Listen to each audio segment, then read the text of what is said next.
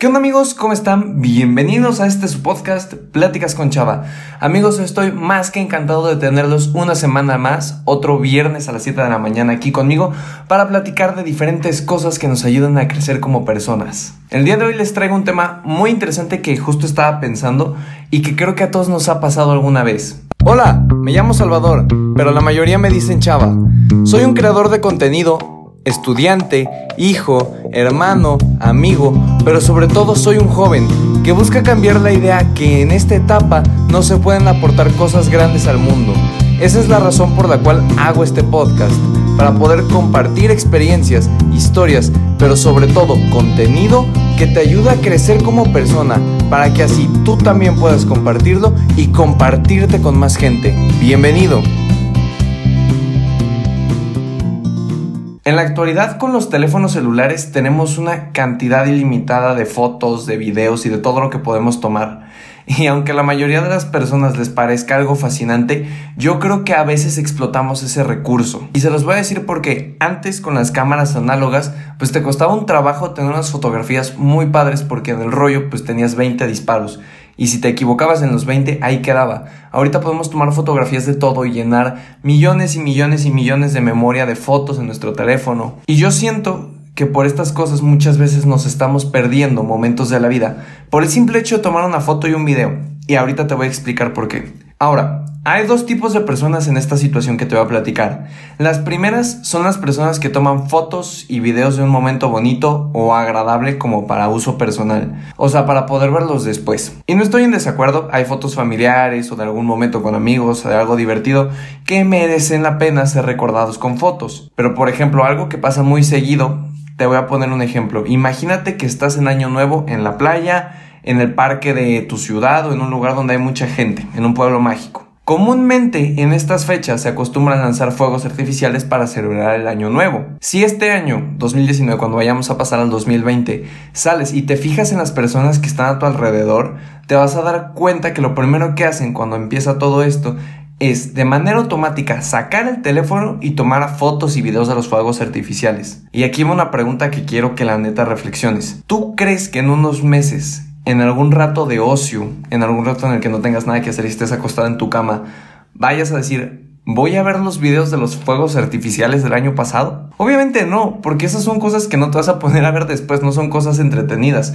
son cosas que en el momento con la compañía y las personas que estabas debías disfrutar y ya. Porque imagínate, en ese momento ya no estás viendo directamente los fuegos artificiales, ahora lo estás viendo a través de la pantalla de tu teléfono para ver si el video queda padre. Si tú eres de ese tipo de personas que graba videos de las fiestas, de los fuegos artificiales y cosas así, de verdad te invito a que pienses lo que te acabo de decir y abras bien los ojos y disfrutes el momento que tienes enfrente. Aprende a distinguir qué tipo de cosas valen la pena capturar sin perder el momento y cuáles la verdad no merecen ser grabadas.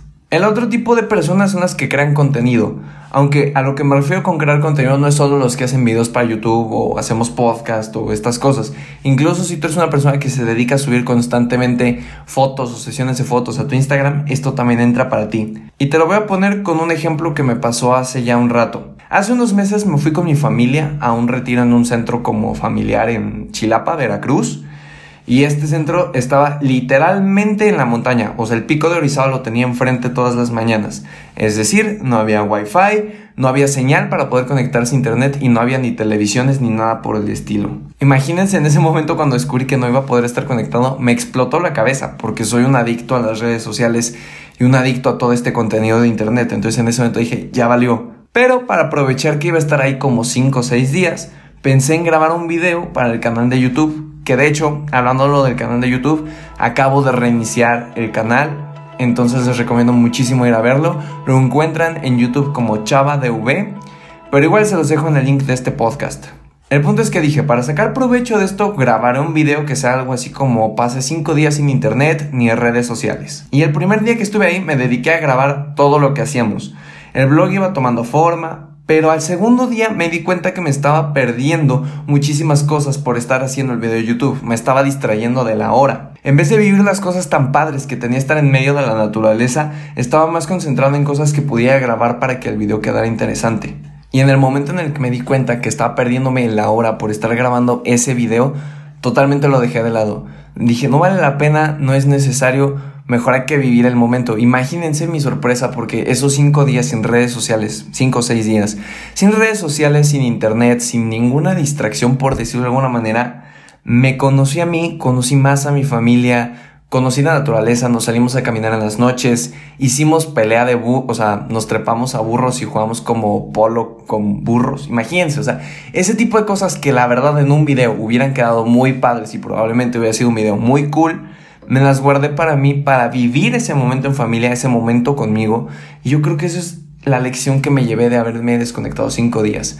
Número uno, que no hay que ser adictos a las redes sociales, aunque eso todavía me cuesta. Y número dos, que ese tipo de cosas nos distraen del presente.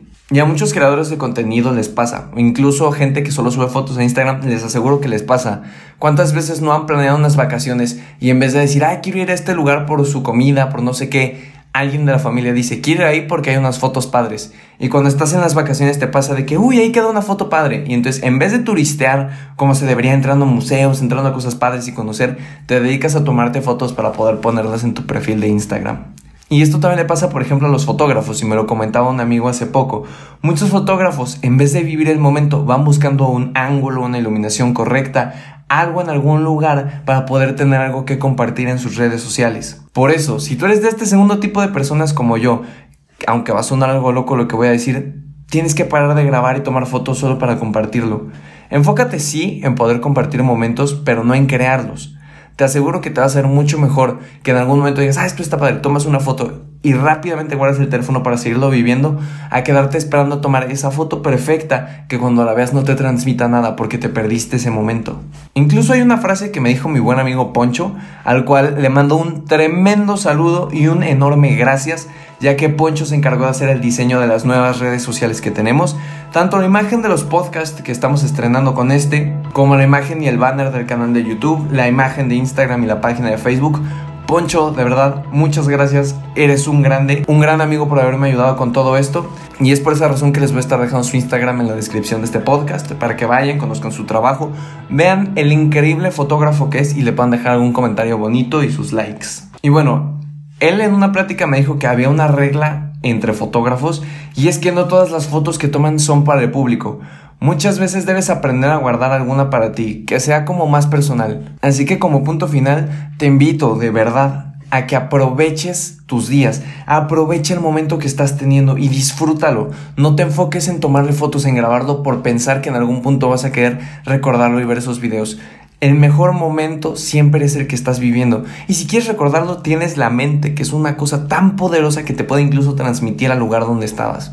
Y te voy a dejar una frase que justo estaba pensando cuando escribí esto. Esta por fin es de mi autoría, no la saqué en ningún lugar. Y es busca vivir y compartir, no compartir para vivir. Y bueno amigos, eso fue todo por el episodio de esta semana. Muchísimas gracias por haberlo escuchado. Ya saben que nos ayuda muchísimo si nos comparten con sus amigos, perros, vecinos, primos, gatos, todo lo que tenga oídos y nos puede escuchar. En verdad se los agradecería. A lo mejor y alguno de tus amigos, alguno de tus seguidores o alguna de las personas que conoces le puede ayudar este episodio. Eso fue todo por hoy y nos escuchamos la próxima semana. ¡Hasta luego!